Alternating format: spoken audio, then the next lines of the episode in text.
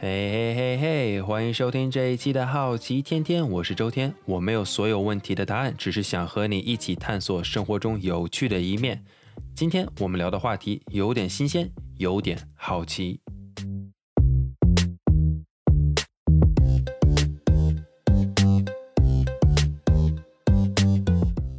美国公民考试究竟都考什么？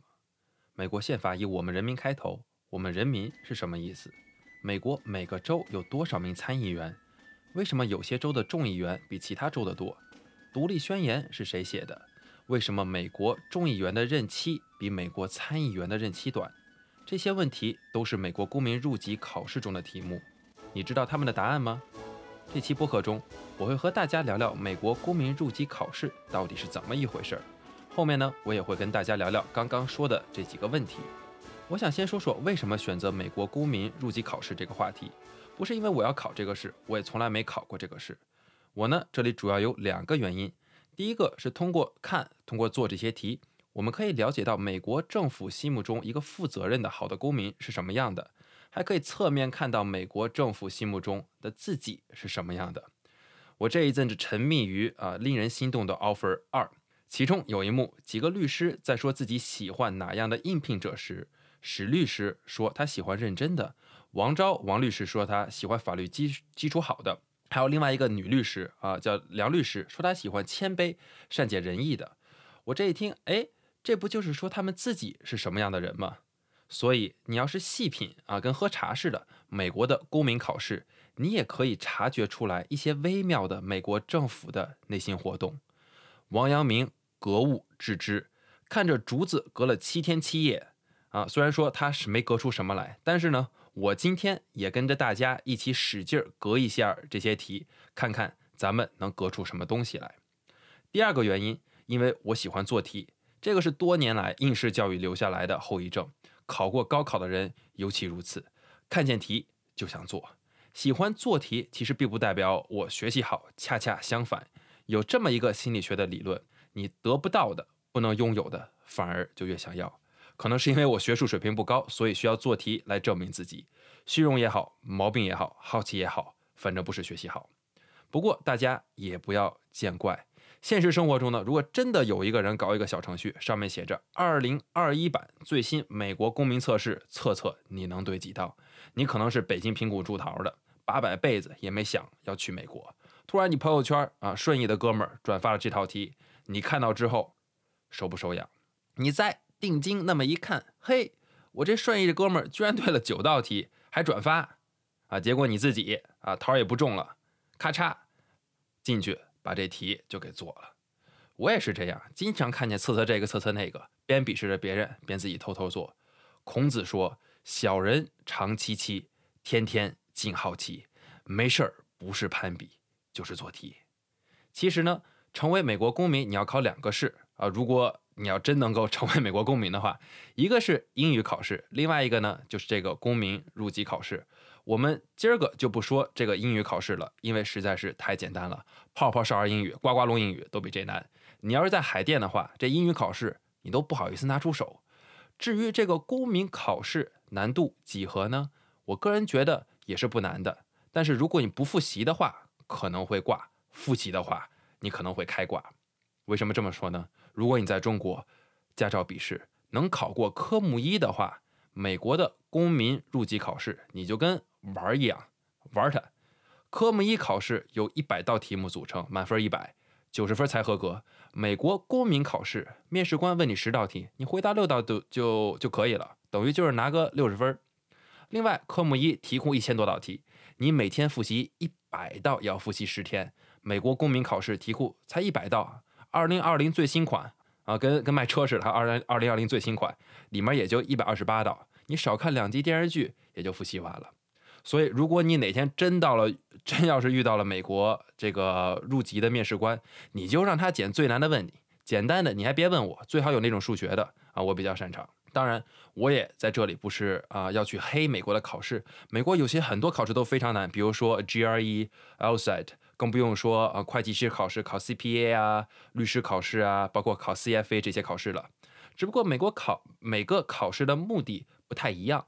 公民考试的目的呢，可能就是想让你过；就像美国有些州的驾照考试，我听说啊，肯塔基州的考试啊，几十年都没过过，就那么六道题。路考呢，你就是开车呃出去兜一圈就得了。今天我特地给大家选了几道嗯美国公民入籍考试里面的题，我们一起来看一看这些考试到底考什么啊？这套题还是美国全国卷。先说说第一个问题，我也是刚刚说过这个问题。美国宪法以“我们人民”开头，这个“我们人民”到底是什么意思啊？这四个字，英文三个单词 “we the people”。其实严格来说，这四个字啊，或者说这个 “we the people” 并不是在宪法里的，而是在宪法前言里的啊。前言的英文是 “preamble”。然而呢，可能这句话实在是太有名了啊，大家都引用这句话。后面宪法呢太长都没人看，但是话又说回来，我们人民到底是什么意思啊？真敢问啊！啊，这个问题要是问到我的话，我的回答可能会把面试官给气死，因为这个问题它不能深究。那我们就深究下，我们人民听起来很美好，感觉像是所有人，实则不然。那个时候的人民只算是成年有财产的白人。男子，你听听我这里有多少定语？黑人可不算人民，印第安人也不算，女人不算，小孩也不算。你要是白人，如果太穷的话，还是不算。所以在当时，美国国父们指的我们人民，可不是像今天一样的美国啊一般的大众老百姓。当然。我要真是被问到这个题，我肯定也不会这么回答啊！这么多年考试经验也要告诉我啊，做题咱也要讲个就个做题技巧的，这要揣摩一下出题人的心思，是不是？美国的最高法律又是什么？啊，宪法这个不难啊，肯定不是王法了啊，应该美国宪法啊，一七八七年宪法。在这里呢，我想跟大家分享一个细节：美国总统在宣誓就职的时候，一般是一月啊左右啊，挺冷的。有一些仪式上面的传统，从华盛顿总统那时候就开始了。我跟大家说一下，华盛顿总统当时宣誓就职是在纽约啊，就是在呃纽交所旁边有一个楼里面啊啊，他是在那儿宣职的啊，不是在华盛顿 华盛顿市宣职的啊啊，不是在 D.C. 新就任的总统呢，会右手举起，左手放在圣经上，然后就要宣誓。向谁宣誓呢？向我宣誓吗？还是向你宣誓？还是向美国人民宣誓？还是向政府宣誓？哎，其实都不对。这个问题其实应该是向什么宣誓？历届美国总统都是要向宪法宣誓，要尽他们的所能去保护和捍卫美国宪法。我第一次了解到这个细节的时候，真的感觉有点震撼。英文里面有个单词叫做 mind blowing 啊，中文的翻译就是吹脑袋。我当时知道这个之后，就感觉特别吹脑袋，特别惊讶。政府分为三个部门。为什么？好问题啊啊！究竟为什么啊？如果呃，如果你要是看教科书的话，或者是你看标答的话，你肯定是啊，权力制衡，为了防止权力太集中。高中啊，中国高中历史课其实也是这么讲的，美国高中课这么讲，中国高中课也是这么讲的。但是，但是，真的。为啥非要非分三个部门啊？三个部门就真的好吗？如果你真来在来过美国，或者你真在美国生活过一段时间，就知道美国其实政府效率啊非常低下。那我们一定要真的三个部门吗？对啊，究竟是为什么呢？面试官同学，其实西方很多的发达国家把太多的精力都放在了如何控制政府的权力上面，而往往忽略了如何提高政府的效率。哎，这还真不是我瞎扯的，是有出处的。这个观点是政治学家福山提出的。他一四年有一本书，讲的是政治秩序和政治衰败啊。其实呃这本书特别好看，我也很向大家推荐啊。他的见解非常深刻，大家没事儿可以找来看一看。所以你说搞这么多制衡干啥呀？当然做题还是要讲究技巧的，你不能怼出题人呀。出题人可是人家美国政府。美国有多少参议员？正确答案是一百个。哎，这数好记啊，一个州有两个，一共五十个州，一共一百个。这个看上去啊挺简单的，但是其实我相信很多美国人是搞不清的。美国聪明人很多，但是还有很多人也稀里糊涂的。参议员在美国政治上的地位就是非常高了，感觉跟中国的中央委员差不多啊，副国级有可能还是。你要是看什么美国电影、电视剧里面要有个参议员，那就是参议员。我们别说参议员了，听着不太正式。有个参议员，那就是非常牛的官了。而且参议员一当可以当六年，今天呢，有一些比较啊有名的参议员，我也跟大家说一下。有一个参议员叫做伯尼桑德斯啊，Bernie Sanders，那个老头儿每年选总统都有他，但每次排名呢不是八个第七就是七个第六那种啊，重在参与。他是福蒙，他是福蒙特福蒙特州的参议员啊，特别冷的一个州啊，名字我 刚刚也念不对，呃，怪不得他选不上呢。纽约州还有一个参议员也特别有名，叫做查克舒默啊，Chuck Schumer。他可是参议员中的老炮儿，参议员少数党领袖，现在多数党是共和党，他是少数党领袖，民主党特别喜欢怼中国。感兴趣的呢，大家也可以去看看查一查这个人。那么众议院中有投票的众议员有几位啊？这句话有点拗口，中文众议院一个是众议院，一个是众议员啊，声调不太一样啊。答案是呢，一共有四百三十五位，这个数有点难记啊。为什么呢？因为每个州的众议员的多少是根据这个州里有多少人来决定的，哪个州人多代表就多啊，票就多啊，人少代表就少。所以你像纽约州啊、佛罗里达州啊、加州啊这些州人多，他们代表就多。这也就是为什么美国十年一度的人口普查这么重要，因为人数就是投票权，就是话语权，就是学校、公路、社会福利，最终就是钱。然而，在一开始写宪法的时候，到底怎么算代表人数，其实引起了很多争议。有的人应认为应该按人头算，那么人多的州就占便宜，比如纽约州和那个时候的弗吉尼亚州。然而，有些州呢比较小，以新泽西为代表啊，新泽西那个时候还不像还没那么多人，不像现在乌泱乌泱的啊。那些小的州呢就觉得应该要平均算啊，别跟我扯人多人少的。那么大的州，人数多的州肯定就不开心。于是乎。一帮白人款爷啊，不仅家里有地，还有还有奴隶，聚集在费城，加班加点儿的在今天的独立厅那个位置开会。因为争执很多，他们大夏天的还搞了好几个月。这一帮白人款爷呢，夏天的时候啊，白天开会，晚上就聚众喝酒，嗑瓜子儿啥的，喝到兴头上还经常吵架。那你可能会问，哎，这个一哥华盛顿呢？啊呃，乔治华盛顿啊，还没还没成为总统，乔乔治华盛顿呢？他呢就在一边看着。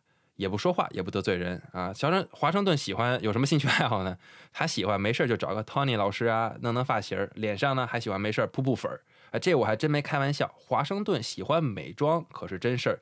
要是他在今天直播，就是我们二手玫瑰的梁龙老师。会开到最后，这个宪法这个大会开到最后是啥结果呢？两个字儿妥协，一个英文字 compromise。最后搞了一个众议院，还有一个参议院。还有一个选举团，你甚至可以认为整部美国宪法一七八七年这个宪法都是妥协的结果。虽然最后很多人签字了，但是每个款爷啊回家的路上心里都是不是很开心的，因为他们很多的要求和利益都没有达到。而这些妥协一直持续影响到今天的美国社会，而且还引发了很多问题。所以说，尽管美国宪法在历史上意义非凡。但它毕竟也不是十全十美的，不然后面也不会有二十七条宪法修正案。下面呢，我们来说一说跟美国国父们相关的题目啊。我想跟大家先说呀，如果你真要考这个公民考试啊，尽量不要以我的答案为准，我都是弄些歪门邪道的啊，呃，听听就好。乔治华盛顿啊，我们都知道的华盛顿总统，以许多事情闻名，请列举一项。我们知道华盛顿总统这个人温文尔雅。不为自怒，但是稍微了解一点华盛顿的人啊，都会知道他拥有上百个奴隶，而且呃，虽然说他有上百个奴隶吧，但是他好像对他奴隶还不错。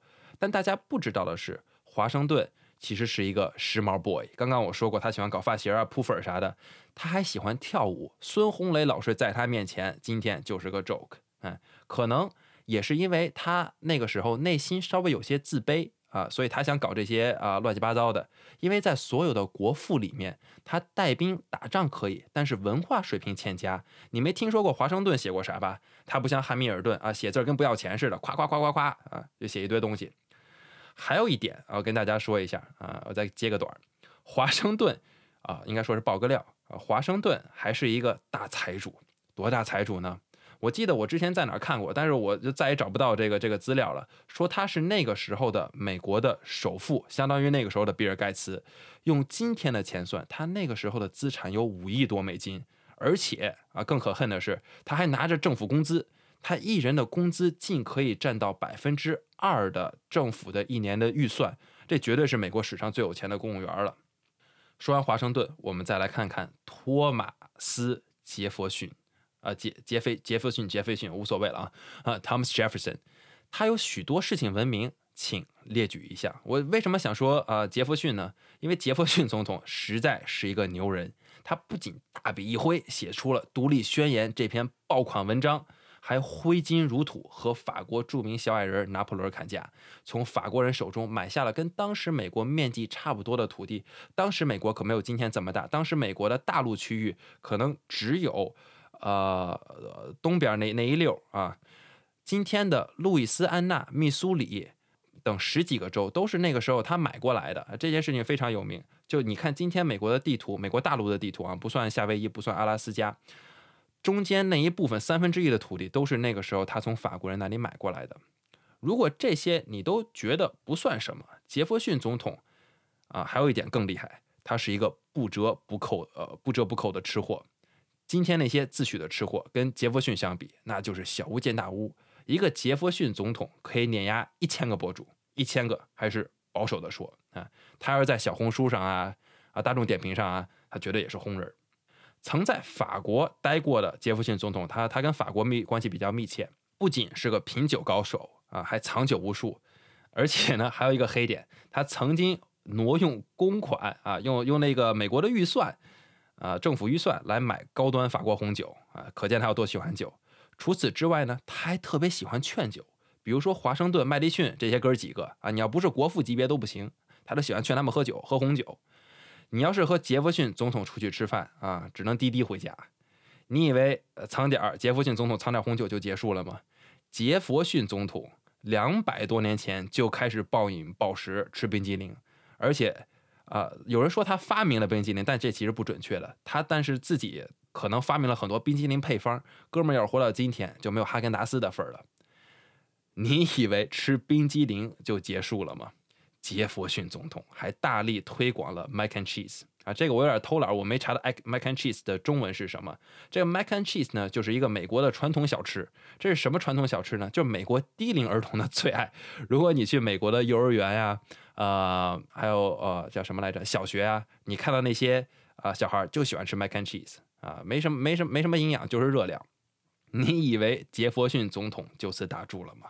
不是的，他从法国回来的时候。不仅啊带回来了这个喜欢品酒的这个这个爱好，兜里面还揣着法国薯条。哎，你想想，要不然今天为什么叫做 French fries？当然，他可能也没有真正的发明薯条啊，但是他对薯条的推广也起了至关重要的作用。所以今天垃圾食品都是杰弗逊总统宣传的。然而，你以为他推广推广薯条就结束了吗？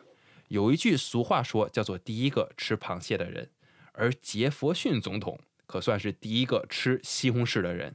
两百年前，西红柿可是毒果，没人敢吃啊！我记得好像小学有篇文章还说过，呃，有一个人吃西红柿，大家都特别惊讶。那个时候，杰弗逊就开始吃了，而且吃的可香了，满后院种的都是西红柿。最后，人家不仅会吃，还注重健康。那个时候就知道吃素的重要性了。他好像是偶尔才吃点肉，基本上都是吃素，可以基本上说啊，说得上他是一个过着一个素食主义者的生活生活。搁在今天，绝对是全网网红啊！